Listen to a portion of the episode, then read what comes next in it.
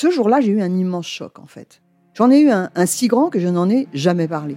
En fait, adolescente, je me sentais déplacée, comme un, comme un geste ou comme une parole peuvent être déplacées. En famille, en amour, au travail, en société, trouve-t-on jamais tout à fait sa place? Ce sentiment d'être en adéquation avec soi-même, de se rapprocher de la personne que l'on a l'ambition d'être. Une carrière pertinente qui nous rend heureux, un entourage qui nous aime pour ce que nous sommes, une vie qui nous ressemble ou tout du moins nous trahisse le moins possible. Parfois, ce sentiment de cohérence arrive vite, parfois plus tard, quelquefois jamais. Le plus souvent, il se déplace par vagues. Je suis Marion Ruggieri et dans le podcast Les Vagues, un tout nouveau podcast de Elle, j'interrogerai des personnalités sur le moment où elles se sont senties à leur place pour la première fois, mais aussi le moment où elles se sont senties déplacées. Je me rendrai chez elles ou dans un lieu cher à leurs yeux pour qu'elles me racontent ce jour fondateur où elles se sont dit ⁇ Là, je suis bien, je suis là où j'ai toujours voulu être, et c'est moi. Découvrez et écoutez les vagues à partir du 24 octobre sur toutes les plateformes de podcast. Bonne écoute. I'm Sandra, and I'm just the professional your small business was looking for. But you didn't hire me because you didn't use LinkedIn jobs. LinkedIn has professionals you can't find anywhere else, including those who aren't actively looking for a new job but might be open to the perfect role, like me. In a given month, over 70% of LinkedIn users don't visit other leading job sites. So if you're not looking on LinkedIn, you'll miss out on great candidates like Sandra. Start hiring professionals like a professional. Post your free job on linkedin.com/people today. Bonjour, aujourd'hui je vais vous raconter comment Roman a passé six ans sans faire l'amour. Après une rupture brutale, Roman décide de tirer un trait sur sa vie amoureuse. Plus une rencontre, plus un baiser, plus une caresse. Mais j'avais 28 ans lorsque j'ai rencontré Elodie. Notre histoire a duré deux ans, aussi forte que chaotique. J'étais très heureuse, très amoureuse, malgré toutes les difficultés que nous rencontrions. Le manque d'abord, puisqu'elle vivait en province et se disait incapable de faire sa vie à Paris avec moi. Elle sortait d'une rupture douloureuse. Je laissais le temps penser ses plaies. J'avais rarement connu une telle complicité intellectuelle et je l'admirais suffisamment pour que cela compense son absence d'appétit sexuel. Elle était très complexée, mais moi je la trouvais belle et je pensais que je finirais par l'apprivoiser. La seule chose face à laquelle je ne me sentais pas de taille était son addiction à l'alcool, qui gâchait souvent le peu de soirées que nous avions ensemble. Un soir, l'ivresse aidant, elle m'a raconté, des étoiles plein les yeux, qu'elle avait fait la rencontre d'une grande écrivaine et que cette femme l'avait encouragée à écrire. Or, Élodie avait toujours rêvé de paillettes et de best-sellers. J'ai ressenti une pointe de jalousie que j'ai fait taire. Nos week-ends étaient si courts, Quelque temps plus tard, j'ai organisé son anniversaire surprise un soir avec tous ses amis et je l'ai appelé pour lui annoncer mon heure d'arrivée en gare. Glaciale, elle m'a répondu Non, Romane, ne viens pas, ne viens plus. C'est terminé. Point. Sans aucune explication. J'ai appris par la suite que, quelques semaines plus tard, elle était montée s'installer à Paris avec la grande écrivaine. La violence du choc a été si rude que j'ai plongé. Pendant des semaines, j'ai pleuré sans discontinuer. Jusqu'à ce que je tente de tourner la page, via le site où j'avais rencontré Elodie, j'ai fait la connaissance d'une femme aussi jolie qu'intelligente. Nous nous sommes donné rendez-vous et plus la discussion avançait, plus je me rendais compte à quel point, en d'autres temps, j'aurais pu l'aimer. Sauf que, au fond de moi, la seule chose que j'entendais, c'était je ne peux pas, je ne veux pas. Je suis donc rentrée chez moi, seule. La suite s'est imposée comme une évidence. Si Elodie m'avait déçue, je me décevais plus encore. C'était la troisième fois que j'étais trahie par une femme que j'aimais, et dans des modalités assez proches. À ce niveau de répétition, je ne pouvais pas être que victime. Cela venait aussi de moi. Plus exactement, de mon manque d'amour pour moi, qui me faisait le rechercher si fort auprès des autres.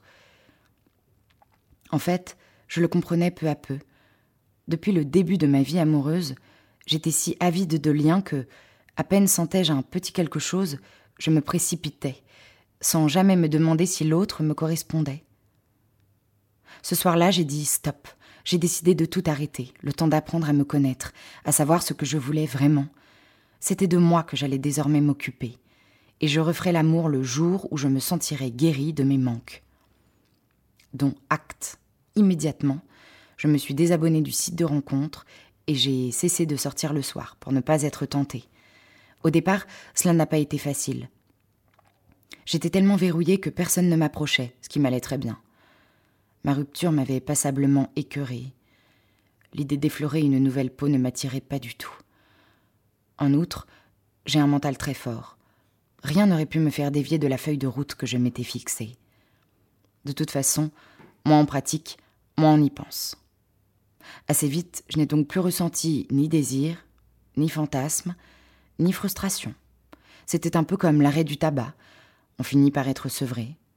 Je l'étais d'autant plus aisément qu'au même moment, je connaissais de vraies satisfactions professionnelles. Jusque-là, toujours poussé par mon besoin d'affection, j'avais fait passer ma carrière au second plan. Or, assez rapidement après ma mise en retraite amoureuse, j'ai été embauchée dans une entreprise formidable. Entourée de collègues tous plus stimulants les uns que les autres, j'ai très vite évolué. Méthode miracle pour faire grimper en flèche l'estime de soi.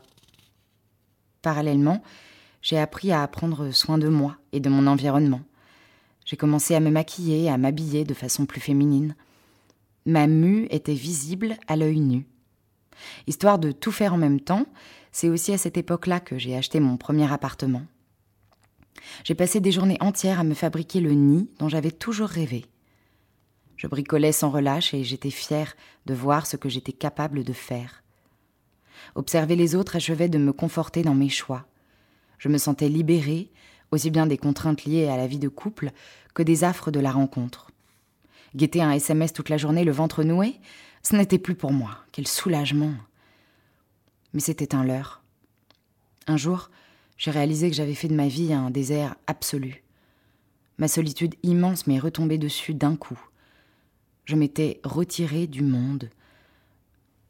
À force de me préserver, pour ne pas souffrir, je m'étais empêchée de vivre.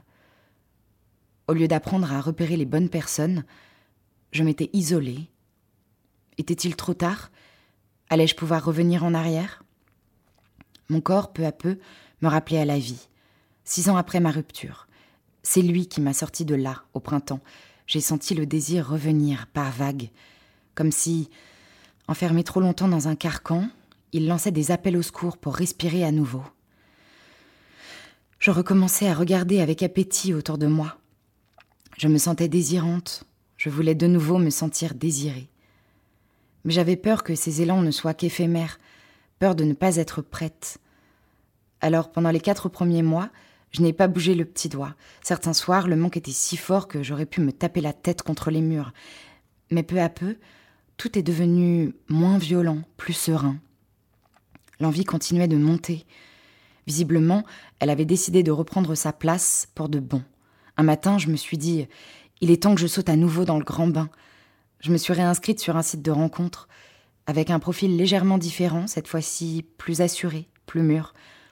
J'ai annoncé la couleur. Je cherchais une rencontre légère, de bonne vibration. Je n'avais pas envie de m'engager là tout de suite pour la vie. Ça aussi, c'était très nouveau. J'ai eu beaucoup de chance. Assez rapidement, je suis tombée sur Marie. Cette fille était une bulle. Elle était aérienne, joyeuse et rieuse. Parfaite pour reprendre doucement le chemin de sa vie amoureuse. Dès nos premiers échanges, tout était simple et fluide. Très vite, elle a pu dégager du temps et monter à Paris pour notre premier rendez-vous. C'était un soir d'été. Le soleil avait cogné toute la journée. Le ciel était sans nuages. J'ai pris ça comme un heureux présage.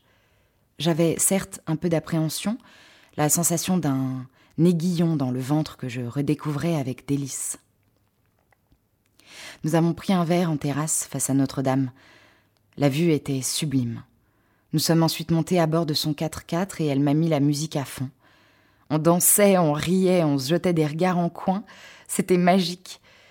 Et cela a opéré jusqu'au petit matin. Éveillée, je la tenais dans mes bras et je la regardais dormir. Mon premier réflexe fut de me dire Mais comment ai-je pu me priver de ça pendant toutes ces années? Sauf que j'avais bien fait. La boucle était bouclée. J'étais enfin réconciliée avec moi.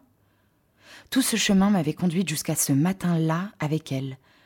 Je ne savais pas si ça allait durer, mais peu importait. J'étais bien. Enfin, j'étais en phase avec quelqu'un de précieux.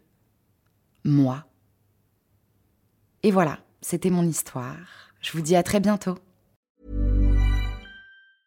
This Mother's Day, treat mom to healthy, glowing skin with Osea's limited edition skincare sets. Osea has been making clean, seaweed infused products for nearly 30 years. Their advanced eye care duo brightens and firms skin around your eyes, while the Golden Glow Body Trio nourishes and smooths skin all over. Go to OSEAMalibu.com and use code MOM for 10% off your first order site wide.